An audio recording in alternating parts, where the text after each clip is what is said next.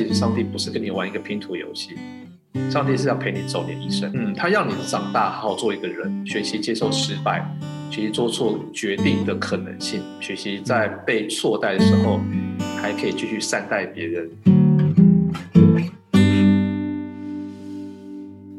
啊，欢迎来到教会青年的思考健身房，我是毛叔，今天邀请到老朋友。台湾的左心泰，鼓掌，跟大家打个招呼吧。嗨，大家好，我是左心泰，这样子，我是台湾校园福音团契的童工，嗯、然后在校园好像十五年、十六年了。那之前，哇对，之前，呃，你的青春都给他了，我青春都给他了吗？三十岁后都给了校园，是真的啦。嗯。嗯，对，OK，我们今天要讨论一个比较劲爆的话题，是不是？他我们是要谈一本书哈，但是这个书呢，心态呢总结了一个 statement，叫做“神对你的一生没有计划”，有没有问号？就是这样，神对你的一生没有计划。而且我觉得更正正确的应该讲说，其实神对你一生没有计划。哦，哇，这样讲会不会很多人就觉得嗯？你到底要说什么？这样子，对对，这样子才有点点阅率。对，为什么会想要聊这个话题呢？就是或是我想谈这个话题，其实，嗯，是因为之前我在一个小组就是阅读分享之后，然后那时候有一本书啊，里面谈到一个概念，就是嗯，上帝啊，寻求上帝的心意或计划呢，他就比喻说，它其实不是个蓝图，而是一个拼图。啊，那时候我就觉得，我们也很同意这个作者的说法，然后我就在那个小组里面做一些事情，然后觉得，哎，其实那个小组里面的成员的回应非常的好。那于是我后来我就觉得，哎，这个是这个主题好像蛮值得来跟大家来聊聊的，所以我就开始去团契分享，然后也很多团契邀我谈这个主题。那我就发现说，原来大家对于上帝对我的一生有计划。或是有旨意，或是有命定，这个概念是很有感觉的，所以我想跟呃毛叔来聊这些。然后，如果你是要我当讲员的话，一定要听完，然后我们在聚会的时候就要讨论了。OK？所以你就要告诉我们说，其实没有。对。可是我们从小到大都都被这样告诉啊，你要去找到你的 Mr. Right 啊，然后。你为你的另一半祷告啦，然后为你的工作祷告啦，这些有冲突吗？我觉得应该有一半是有冲突的。啊、我觉得，啊、对。然后.我我觉得就是对啊，像找那个 Mr. Right，我就非常不同意这个事情，对啊，因为我是 Mr. Left。哦，好冷啊！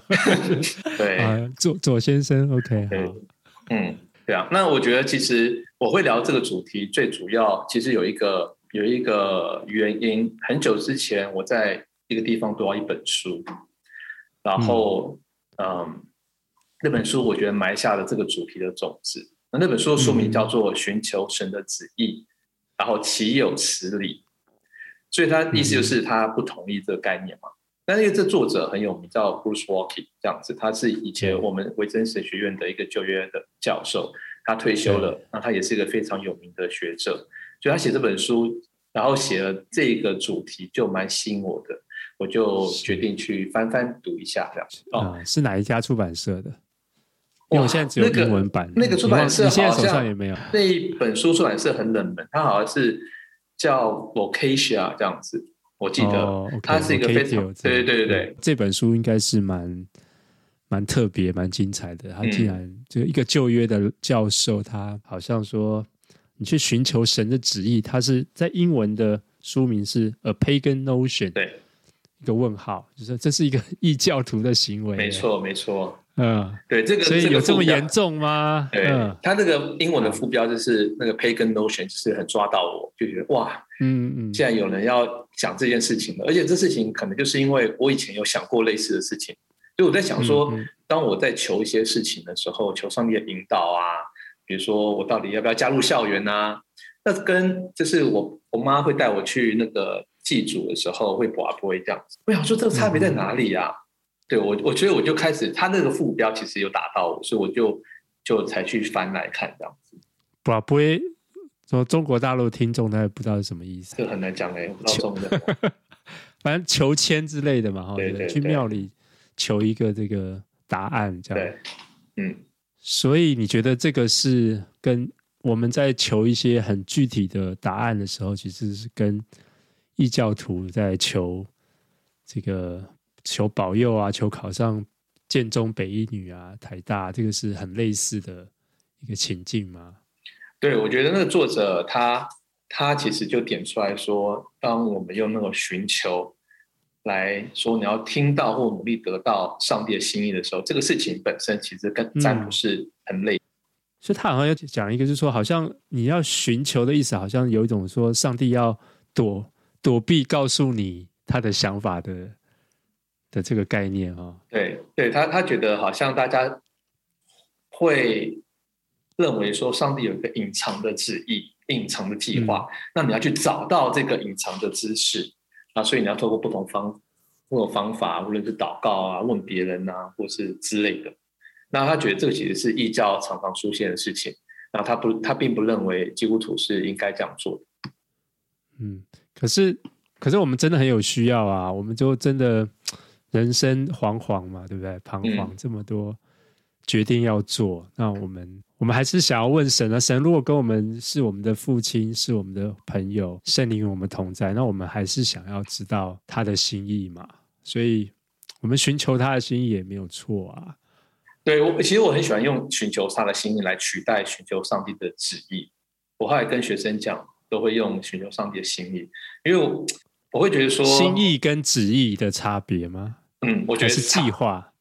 我觉得心意和旨意，我现在都不太用什么寻求上帝旨意这个这句话了，因为这句话已经被、哦、已经有一个概念了，是很难去超越寻求上帝旨意给别人的感觉。嗯、那心意可能还没有这么的被。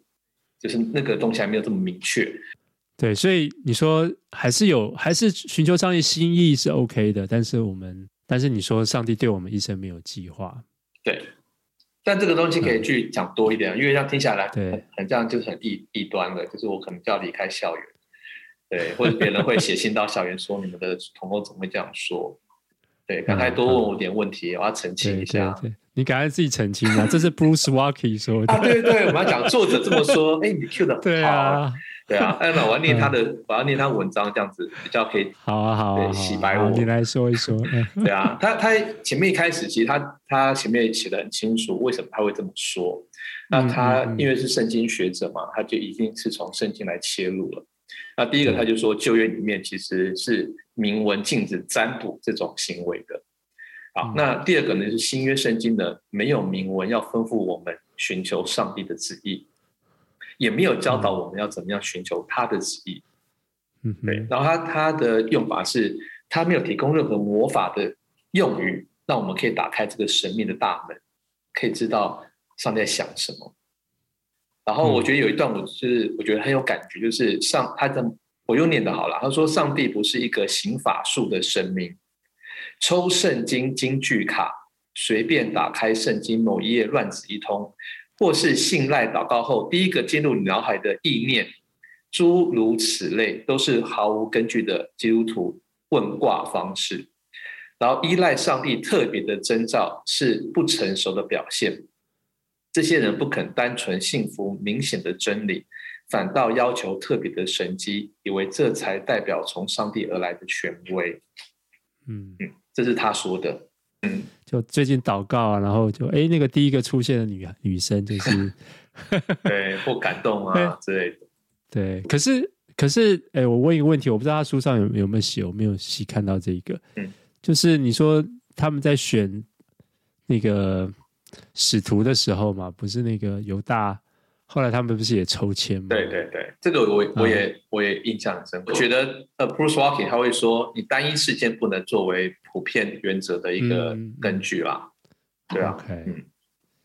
Okay, 而且如果是如果是这个是很 OK 的话，那应该是新约圣经后面的保罗书信，或是教会历史里面都会按照这个方法去进行。但显然的，好像我们我们现在选执事啊，选长老啊，至少保罗在教导的时候，从来没有说用抽签，对不对？他有一些 criteria，就说，哎，这个长老只是应该符合哪些条件才能当慈善长老的？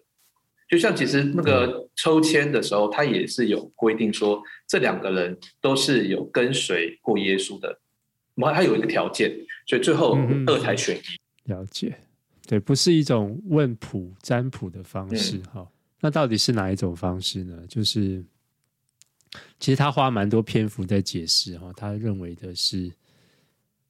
是我我我姑且就称它叫做 Wisdom School，就是智慧的智慧学派哈，他就认为说，这种其实上帝要培育我们做决定是越来越有智慧的，我们的生命，我们的内在要很有智慧。那另外一种相对于就是像有一个蓝图啊，有个命定啊，你要去找到那个对。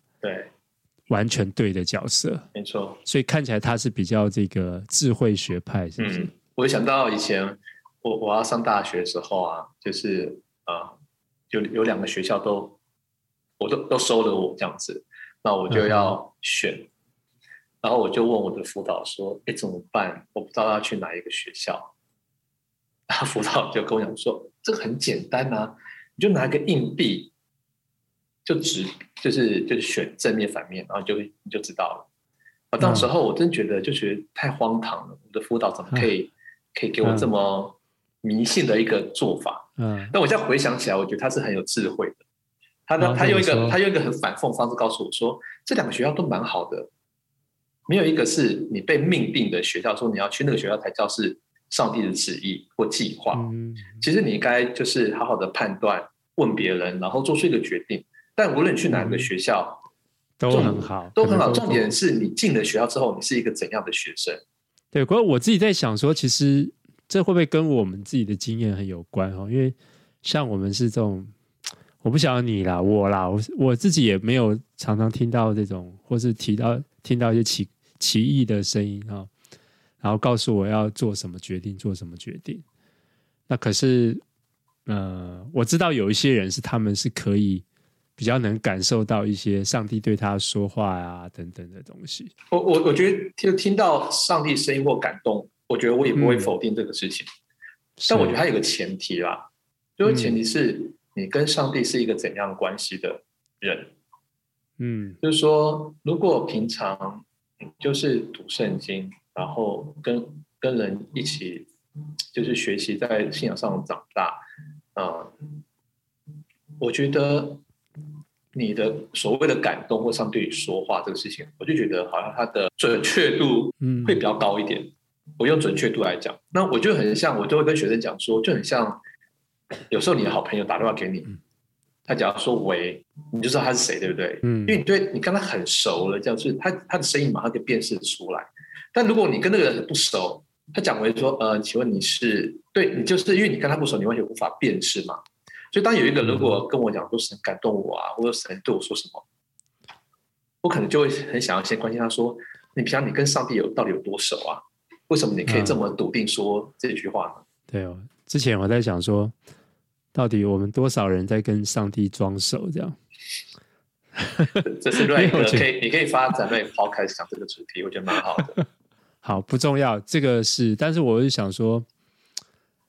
呃，对，上帝还是会给我们一些声音哈，但是他的声音的方式不见得就是一种，他会讲到这种 divine intervention 嘛，就是中文叫什么？上帝的介入，上帝的介入哈，但是他还是会从一般的方式，就是你刚刚讲的读圣经等等的方式来告诉我们。好，那我们是不是要来稍微介绍一下他是怎么说的？是。他其实那本书，他花了三分之一的篇幅在讲说，呃，你用一种占卜的概念去寻求上帝是错的。好，但他其实后来三分之二的篇幅都在讲说，很正面积极的讲上帝怎么样引导我们。好，那他就有五个方向这样子，五个方式吧。他说就是读圣经，然后培育一颗对上帝的心，然后询问他人智慧的忠告。然后去留意上帝他在做什么啊？他他用这是 providence，就是照管。然后第五个就是哎，合理与否，就是合理性的问题。嗯哼。那最后他也会强调说，上帝其实还是会有一些呃介入的时刻，这样子。对，这这几个哈，就是呃，像读圣经啊，这个培养一个对上帝的心啊，寻求智慧，这些你有没有特别觉得需要补充的，或者觉得特别有感的？我觉得，嗯，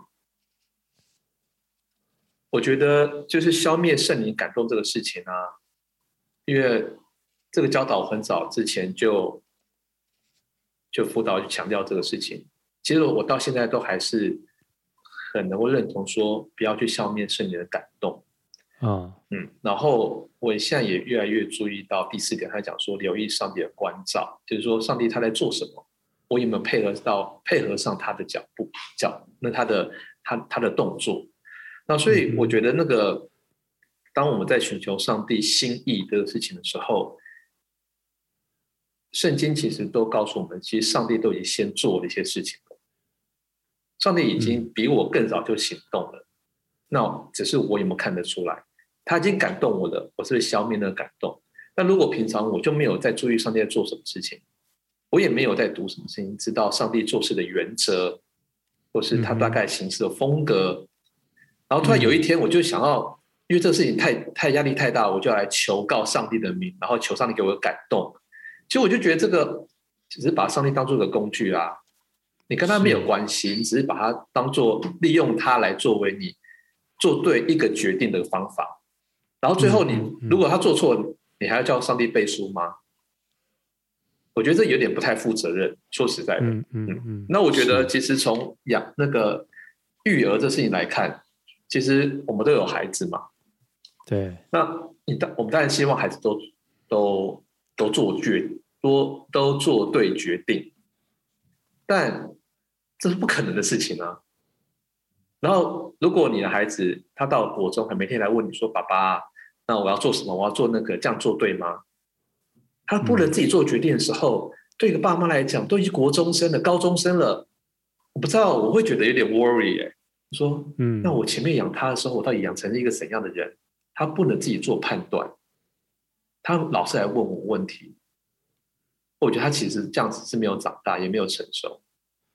嗯，对，其实我发现我们华人教会还蛮喜欢要找到一个正确答案哈，嗯、找到一个对的答案的。对，那我还蛮喜欢他在第五章讲到这个，就说 “develop a heart for God”，这我我是看的是英文版的嘛。那他对，因为其实当我们在问一个说，嗯，呃，到底我该做什么决定？这个这碰到这个现现代的状况，那其实他要反问我们说：“那我们的心到底是不是向着上帝？”对，没错。那他说：“如果我们心向着上帝的话，就像你刚刚讲的时候，其实那个感动其实常常已经已经给我们了。嗯。然后只是我们其实可能 有时候没感受到，然后或者是消灭掉了。那我觉得其实更多时候是，或者说我自己碰到这些很彷徨的情况啊，比如说我来到美国，其实。有一段时间我都不知道要往哪边走，这样子，嗯、那就是还是会很焦虑嘛，就是对，对啊，要该怎么办？对，但是我又想到，其实圣经那句话，你要先求神的国和神的义，嗯、然后，那我就想到说，其实我很多时候是我们自己的心，其实是活在那种不知道该怎么办，然后怕自己走错一步路就没错，就跌就跌倒了，嗯，但实际上好像。我们只要往着一个求神的国和神的义这个方向去的时候呢，基本上也不会太错啊。就算错了，好像上帝也会把你拉回来。对。然后，或者是圣经保罗有说另外一句话：“万事都互相效力嘛。”嗯。叫爱神的人得益处。所以，就算你做错了，好像也没有什么大不了的，也是最后还是会成熟，还是会得益处这样子。嗯，我觉得还有一个前提是，你是一个与神同行的人。嗯你就是你的心啊，就是培育一个对上帝的心。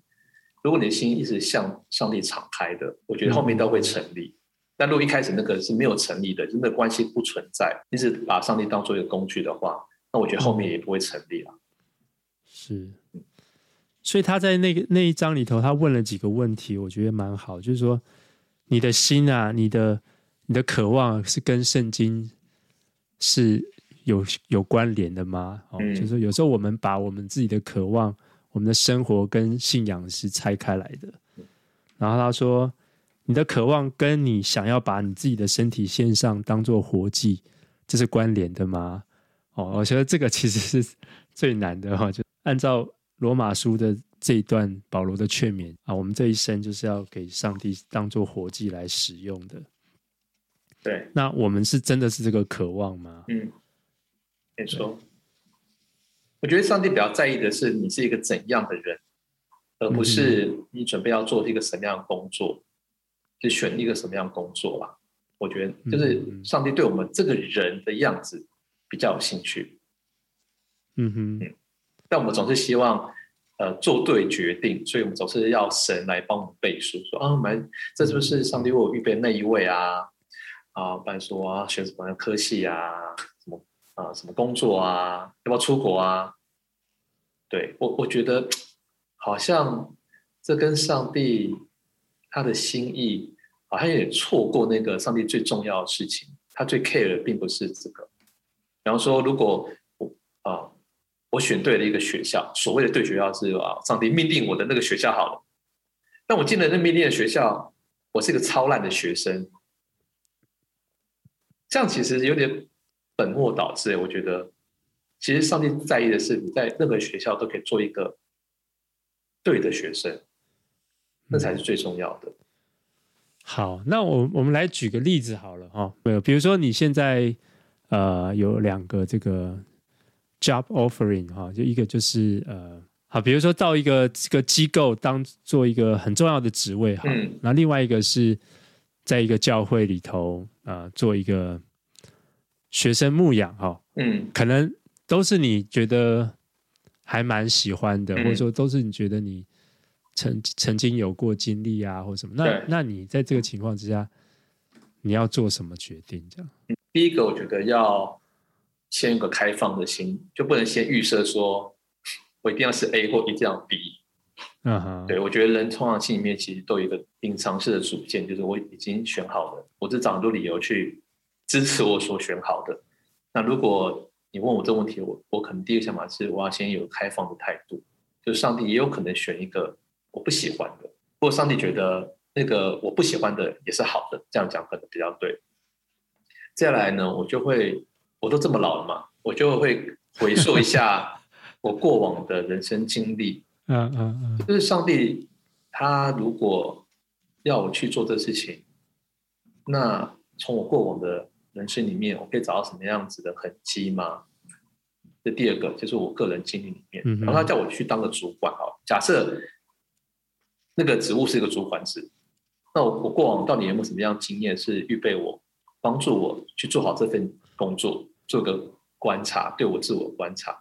第三个，我可能会考虑到很多的因素，比方说我会问我家人的想法态度，因为我们是一个群体，一起去承接我们的人生和生命，所以不是我个人做的决定而已。嗯、是。那如果我太太、我的孩子不能支持我、祝福我，我可能就会再考量一下。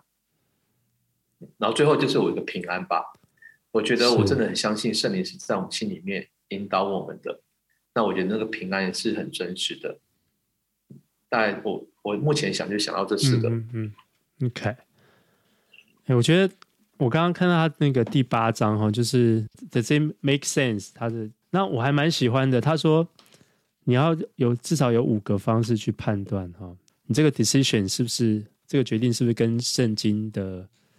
大的主轴是相似的哈，但是第二个我觉得第一个大家都知道嘛，大家都会讲嘛。那第二个我还蛮喜欢，他说要根据你的 giftedness，就是按照你是你有什么样的恩赐。第三个是你的能力，按照你的能力。第四个是按照你的情况。第五个是有一个整体的策略哈。好，可是我我来讲的是第二个这个 giftedness，嗯，因为。通常我们都会不会那么一下子就把自己的恩赐搬出来哦，你知道吗？就是说，比如特别在服侍的场合或什么，就觉得对，反正你你有没有恩赐，你就去做啦，做了上帝就会给你啊，什么什么的哈。那我自己可能要跟我自己的经验有关。那因为当初我来美国，然后我其实是有点焦虑，我不知道我要做什么。嗯，然后那有一个机会是。要去教会应征当传道人，然后那本来是我不是那么愿意的，嗯，的一个想法哦。但是我用一个开放的心嘛，对不对？照、嗯、按照你说，我是有一个开放的心，所以我还是申请了。对，而且那是我太太觉得我应该去的，对不对？家人的支持，对对对。可是我其实心里没有那么喜欢哈。但到最后走了一遭，大概花了蛮多时间。就后来后来我决定，后来我跑去工地。打工了，打打了一阵子这样子。这决定其实是一个很很奇怪的，就是说，可能对一般人来说，好像对好好教会不去，跑去工地这样子。可是我自己觉得说，嗯，好像在工地或在什么，我觉得那个，或者说在那个处境当中，我的能力好像是比较能够发挥，或者我的恩赐在那里是比较能够发挥，所以我觉得。那个对我来说是还蛮重要的。对啊，嗯，而且我觉得对我们这种已经不是十几二十岁这种人来讲，我我觉得我们 没有那个青春去发掘我的什么恩赐或才能。我已经到一个年纪，是我应该要知道我什么是擅长，什么不擅长。啊，嗯，所以我才会觉得说年纪其实也是一个因素啦。对，我觉得学生就是可以不断的探索，然后发展。你的潜能或潜力，你去找到到底什么是呃合适你不合适你的。那到了四五十岁了，我觉得就就应该要知道了。而且我觉得你刚才讲说好好的教育，我想说这什么意思？就是工地难道没有好好的吗？这这点我就无法通过我的脑袋。这这不会一般人就会觉得对不对？我就会有收到人家长辈的这个电话，说你怎么对啊？你是什么什么问题啊？对啊，所以这个价值观也是蛮有趣的啦。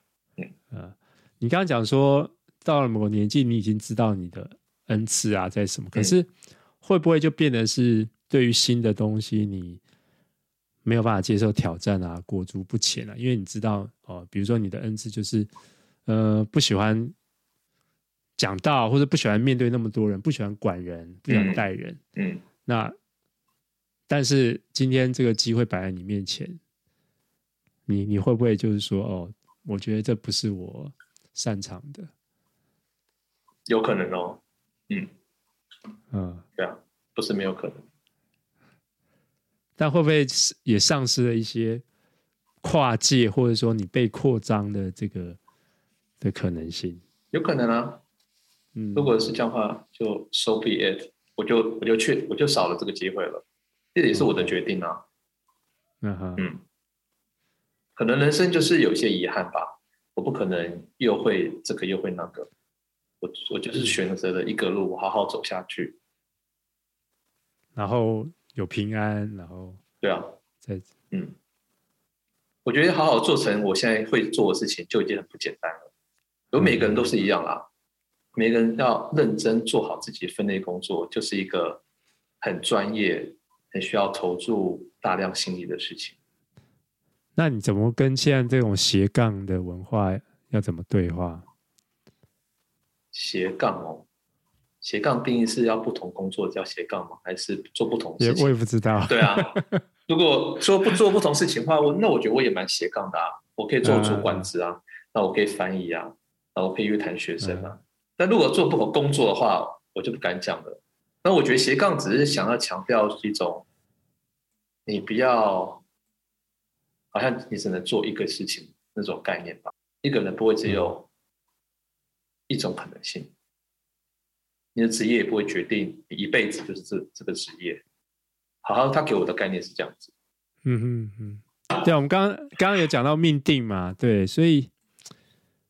你要不要再多说一点？你觉得命定在这个框架之下，或在这本书的框架之下，你会怎么样跟同学、学生、你的学生说？就是他如果说，嗯，我在找上帝对我的命定啊，在我工作上，或者说，嗯，对，我我我会觉得说，命定这个字啊，用起来就是啊、呃，先可以先了解他在讲讲什么，再来用它会比较好啦。嗯、那其实你从圣经来看，确实就是有“命令”这个字啊。那它的意思是命令，而且那个主词都是上帝命令，上帝的命定。所以，上帝的命令或上帝的命定，是存在的，这个我完全同意，我没有问题。嗯嗯，嗯，而且我觉得我相信的上帝就是一个很有主体性的上帝，他会发出命令，他会有想法、有主张、有计划。但我觉得很多人会继续延伸这个概念到啊、呃，上帝的计划，然后就延伸到上帝对你个人的计划。那我觉得这就有点牵强。然后为什么牵强呢？就是我觉得上帝有计划。有想法，不等于他帮你想好你应该做什么事情了。他帮你有一个计划，比方说，呃，拿个比比方好了，就是说，我对我的女儿有个计划，我希望她是一个负责任的人，不说谎，能够对得起自己。但这跟我计划她以后要当医生或当老师，这两个应该不太一样吧？你觉得呢？所以你你的想法还是说，上帝还是更在乎的是内在的那个 quality，而不是他做什么嘛？是 being 而不是 doing。嗯，有一点，但我觉得这两个好不太能够切分。对我来讲，being 和 doing 就是一个一体两面。你的 being 是什么，就从你的 doing 看到了。但我觉得可能那个不一样是，就是说，上帝对你有一个计划。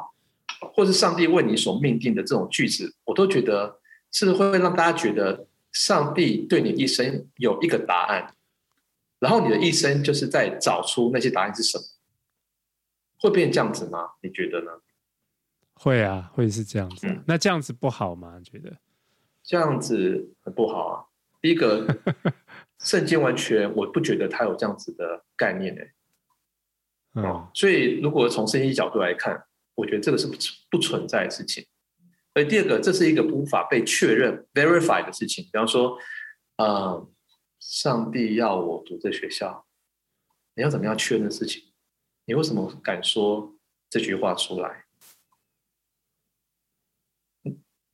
对啊，这这个东西其实有时候我会觉得好像是自说自话，就是说啊，嗯，然后最后就带入结果论啊，结果很美好，就是上帝。啊，结果不美好，就是啊，可能是上帝的磨练好了。其实讲到最后，你都可以 都可以圆这个话啊。那这个这样做有什么意义呢？只让大家心里觉得比较舒服一点嘛。说我的一生还是上帝有掌管吗？我觉得这样蛮好笑的啦。嗯，所以那你会怎么样去？呃，你你你刚刚讲说你不会用命定啊，也不会用。计划，甚至不会用旨意。旨意，对对，我我觉得我一定会跟学生讲说，上帝有计划，嗯，上帝有命定。我觉得我不想要让别人觉得好，我不相信这些事情。但我想强调是，上帝有计划和有想法、有命定，不等于他已经想好你一生要干嘛了，然后你要找出那些答案是什么。这两个是完全不一样的。因为当你这样讲的时候，学生就会开始想说。啊，上帝可能要我这样子，要我那样子，但这样真的是上帝要我们 be 的那个 person 吗？像一点有有一点机械哈，有一点被动哈。嗯，这样讲好像也是没错。就是我觉得上帝要让我们长大，成为一个你可以自主做一个正确决定或合一决定的一个人。嗯嗯嗯。而且我觉得常常他大家讲说上帝对我有计划，我觉得我有一种。就是我觉得是因为我们太自恋了，就上帝对这世界有计划，上帝要救赎这整个世界，但我们常常就想说，上帝对我个人，对我个人，那我觉得我们也可以少一点点这种自恋啊。嗯，那但上帝还是很关注、关顾我们个人的，但我还是觉得那个个人是你的样子是怎样的一个人，而不是他已经帮你设想好你的一生了。上帝没有帮你设想好，哎，你的一生长什么样子？我觉得我们回到一个点哦，我觉得跟你蛮讲的蛮蛮类似，就是说，到底成为基督徒之后，我们在这个这个角色到底是在做什么？嗯、那比如说计划或是这种拼图，你好像会是在一种好像拼命要去找到那个对的位置的。对。但是至少我的一个反省就是说，其实我们的创造论很差，我们都只有救赎论，我们的创救赎论没有基于创造论，然后我们的创造论其实上帝在创造人的时候是 co-creating，人是要跟他一起 create，我们应该是很即兴的，然后在创造的与神同同行，在创造很多新的可能性的，好像不是一种筛上帝那个骰子都骰好了，这图都画好，你就赶快。怎么样跑去那个位置？对，走、嗯、好像走迷宫，走进终，终于找到叮咚，然后好像感觉是不太一样的一个比喻。对，没错。我我觉得之前那个蓝图或拼图，就是很触发我那本书啊。其实我那时候就带去带那组的人做一个讨论，嗯、我就说，其实蓝图或拼图这种角度来想的时候，它其实是用上帝的眼光或上帝的视角在看这件事情。嗯，因为上帝是超越时间的。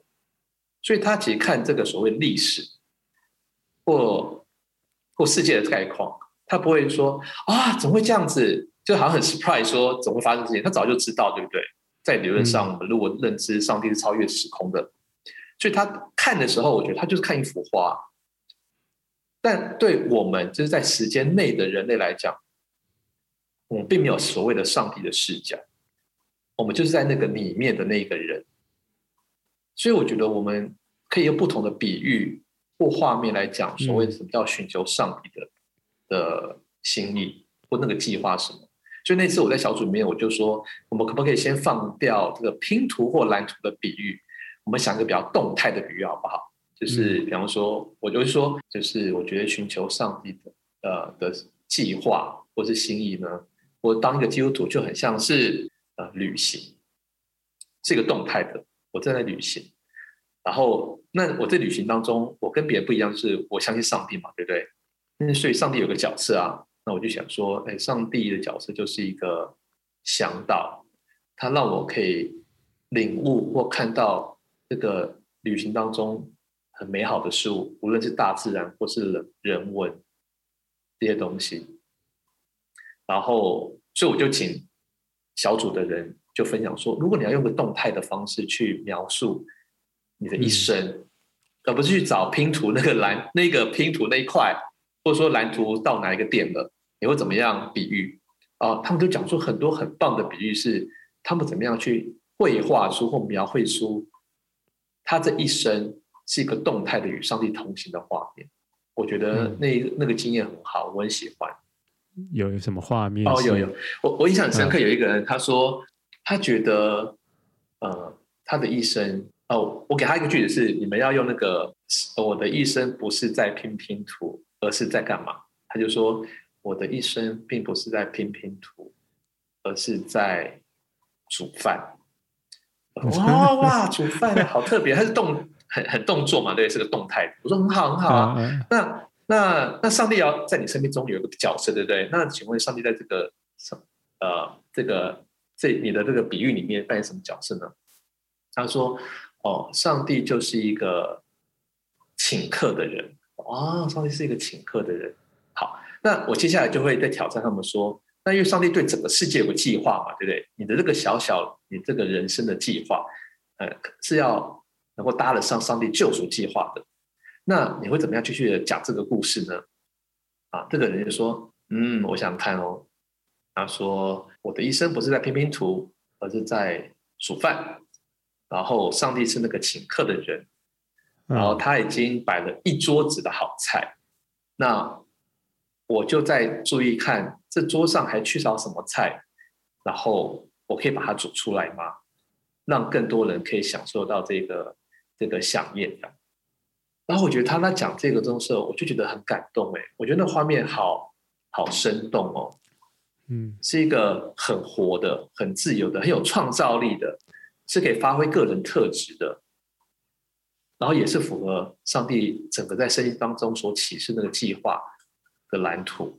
如果用“蓝图”这个字的话，所以我觉得这个是让我印象很深刻的。嗯，对啊，我觉得即使保罗说那个我们成了一台戏嘛，哈，演给世人跟天使看，我觉得像戏这样子的一个角。角度我觉得也是蛮蛮好的哈，就是比较，就是我们在演戏，我们是在 动态的，然后甚至有一些即兴的状况。对，我觉得那命定的部分，我想我想要继续讲，因为我觉得命定的事情，我常常在听啊，学生或就是网络上有看到，对，然后我我要来录这个嘛，所以我就特地还是去啊、呃、学习了一下这样子。嗯哼，那我觉得在一个地方，我觉得好像很多的网站。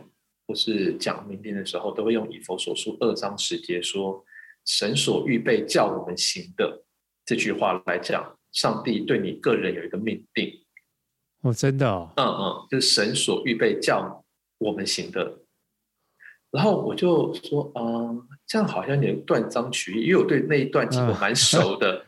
因为你整段经文念下来，应该是上帝为要叫我们行善。就是神所预备叫我们行的。换句话说，如果你看整句话，应该是神预备叫我们行的，就是行善，不是某个隐藏起来的秘密，那你要去找出那个答案。所以，上帝对你个人有一个命定。如果用以佛所说二章十节，我觉得还是一个蛮危险的一个解经啦。嗯，其实那那那节在展开，他是讲到创造，因为他是你们是神的杰作嘛，你们是神的。那我自己会把它回到创世纪去谈说，因为他那个用的原文，因为刚好我也有一点点 study 那一段，嗯，所以其实对我你刚刚讲到说会扯扯到命定，我也是对。下巴快掉下来，没错，你就想说哇，真的太太厉害了，嗯嗯，所以上帝的命定是什么呢？那那我就会问学生，目前就是在团体带着聚会说，来，我们来试一下哦，上帝的计划是什么？一 A 要选择题 A 或 B。A，我希望你做一个堂堂正正的好男人。B，我希望你去当医生。所谓上帝的计划或上帝的命定到底是什么呢？答案是 A 啊，我希望你做一个堂堂正正的好男人，它是一个品格的问题。他不是一个职业身份的那个职业别的问题啦，是对，但我觉得找到那个我要当医生啊，我要当什么师这种概念，其实常常出现在呃我们的周围和教会里面啊。像昨天我就跟一个毕业生吃饭，然后他来找我原因是因为他说他想要出出国读神学院这样子，我说啊是哦，你为什么要做这事情？你想要牧会吗？然后他就。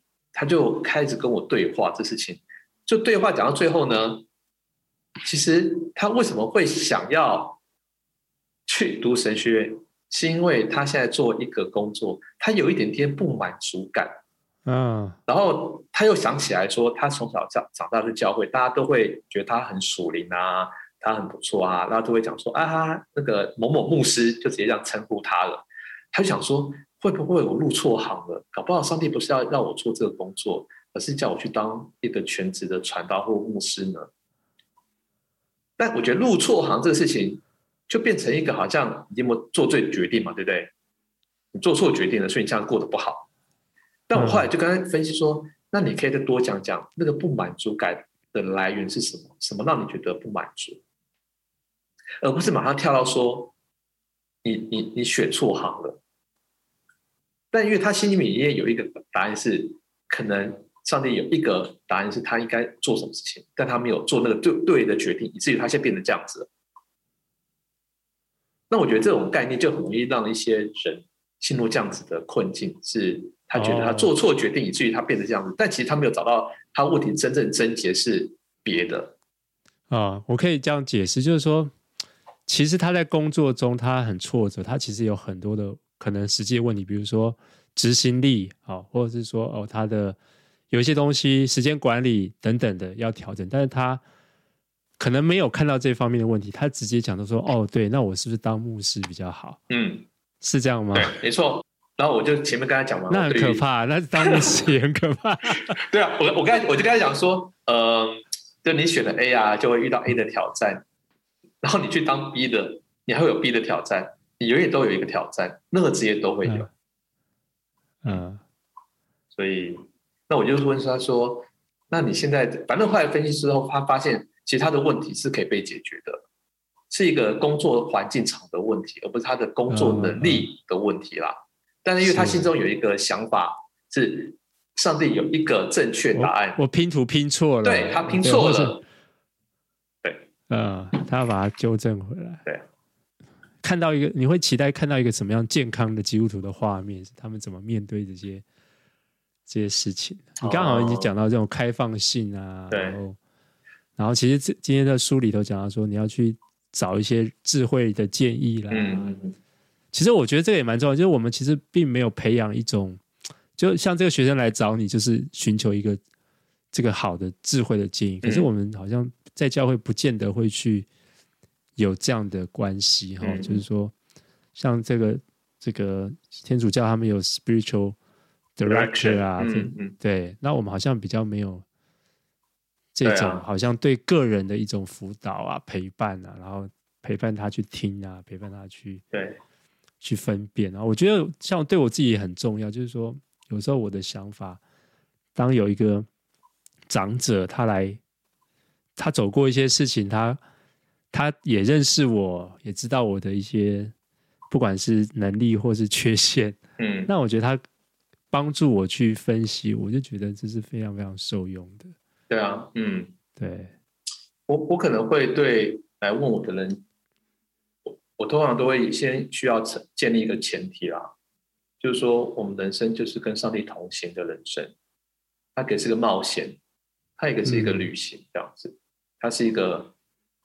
未来性是开放的，然后，所以我们在做，比如说来问我一些问题的时候，我可能就会先从这个画面先讲起来，因为我觉得很多人来问的时候，搞不好他只是想要来找出那个拼图，但我要先让他们知道说，我没有要你们去找拼图。那请心态心态哥帮他把杯这样子。对啊，我我不是那个让你找到拼图那个人，但我可以。陪你去问一些问题，然后陪你去想想你的人生，嗯、陪你去确认一下你旁边的人会祝福你吗？其实我我对于祝福这事情也越来越有感觉了。就是说，现在有人来问我说啊，我想要跟某一个在一起，这样子到底好不好？我说你来问我压力很大哎，我要说好还是不好呢？对不对？那我就问他说，你觉得你跟他在一起，你的父母？你旁边认识你们的人会祝福你吗？他们愿意祝福你、支持你，那就是最好的。那如果全部人打百分之九十都没有办法支持或祝福你们，那你可能就要再想想。嗯，就那个群体性，我觉得也是很重要，在一个寻求过程当中。那第二个就是一定要把它当做 是有可能犯错的一个画面吧。嗯嗯，而且第三个是，我就告诉讲说，其实搞不好两个都很好啊。就很像那个要选那个第十二个使徒的时候，那两个使徒哪一个两两个条件都符合，对不对？那那就选一个就好了。重点是你选完之后，你怎么样去继续走下去，这才是重点。你不会因为选了对的决定，你就变得对的人。就是我说对的工作，然后你就会一帆风顺。人生没有这么简单啊！当你选的工作，你好好把它做完，做对，这才是更大的挑战。他要去想说这样会不会被祝福嘛？然后我刚刚其实也想到说，其实我们可以进一步去想说，其实我们比较少这样想，就是说做这个决定会不会给更多人祝福？嗯，那这是我觉得比较难想到。但是如果我们真的相信先求神的国和神的义，那实际上我们应该要这样想。那就是说，我们讲这个这个 heart，刚刚我们就讲说那个那个渴望是要对对准上帝。嗯，哦，那。当这样想的时候，其实就就是比较对准上帝的心意。对我来说，嗯，那我对啊，今天就是心态，就是跟我们分享这个呃，神对你的一生没有计划嘛。可是你知道有一首诗歌，呃，应该叫“神对你的一生有计划”哈，好像在校园常常有在唱，对不对？嗯，对。那你觉得这个好像跟你说的有点相反嘛？那你是？打脸吗？还是 对玉兰姐，我要先跟她把 podcast 寄给她，然后说啊，我有先 讲这个主题。对啊，毕竟也是曾经一起同工的同伴这样子。玉兰姐写这首歌，我觉得其实写的很好。然后啊，我觉得就是有内涵的人就会读懂他这首歌。这样讲的坏，就是好像没有内涵的就因为他就会误用这首歌的概念啦。那这首歌他讲说神对你的一生有计划，其实它的内容我觉得其实都是对的。那我我想最后，我我一定要来好好的讲这首歌，免得大家会觉得好像我我在那个 反对玉兰琴。嗯，他第一首歌呃，他歌的歌词是神对你的一生有计划，这计划要彰显他荣耀。然后我觉得这这完全没有问题啊。当我们在思考我们的人生的时候，我们真的要去想说，我们的人生要怎么样可以来彰显上帝的荣耀，这点我完全没有问题。然后第二句他是唱说，我们的生命不是偶然，所有人事物都有意义。那我觉得，当我们在思考我们的人生的时候，我们要怎么样看待人生中所发生的事情呢？那对一个基督徒来讲，我们就不会讲说是命运嘛，对不对？也不会讲说哦，是偶然发生的。对基督徒来讲，所有人事物都是有意义的，因为我们相信上帝是掌权的，上帝是会命定的。这样讲好了，他是有计划、有想法的，所以我们的人生不会是偶然的，人所有的事物都会有意义。然后第三句他讲说，总在回首来时路，才明白一切都有天赋的美意。好，重点来喽，这个意义是什么呢？其实常常要到回首时才知道，对不对？嗯，其实回首意思是你要过了一段时间呢、啊。人类我们在时间里面，其实我们都无法看到全貌。嗯，常常要经过一段时间回首的时候，你才能够明白。好，但当你明白的时候，不等于好像你被陷害的时候，你做了这个决定或没有做了这个决定，只能说你做了所有决定之后，上帝还是有办法让他计划彰显出来。这就是上帝很强的地方。然后下一句就说：“神的计划超乎你所想象，出自天父精心的设计。精心设计的意思就是超乎你想象的。他意思就是，这不是你凡人能够计划出来的东西，也不是偶然发生的东西。上帝在掌管这一切。然后下一句他说：要留心倾听主的声音，当全心顺服他的旨意。”所以倾听真的很重要，我们要不断的留空间，让神来修改我们。圣灵会感动我们，我们要做的就是不要消灭圣灵的感动。但这个前提是你有没有每天在学习与神同行呢？你有培育一颗对上帝的心吗？还是我们常常只是想把上帝塞进我们的计划里面，而不是我们去配合上帝的计划？但如果我们能够学习去配合上帝已经在做的事情的时候，歌词的最后一句就会出现了。他说：“我们一生小小的故事会出现在他的故事里。当我们全心注意上帝所做的事情，并学习配合他的动作的时候，我们一生小小故事，我相信就会出现在他的故事里面。”嗯，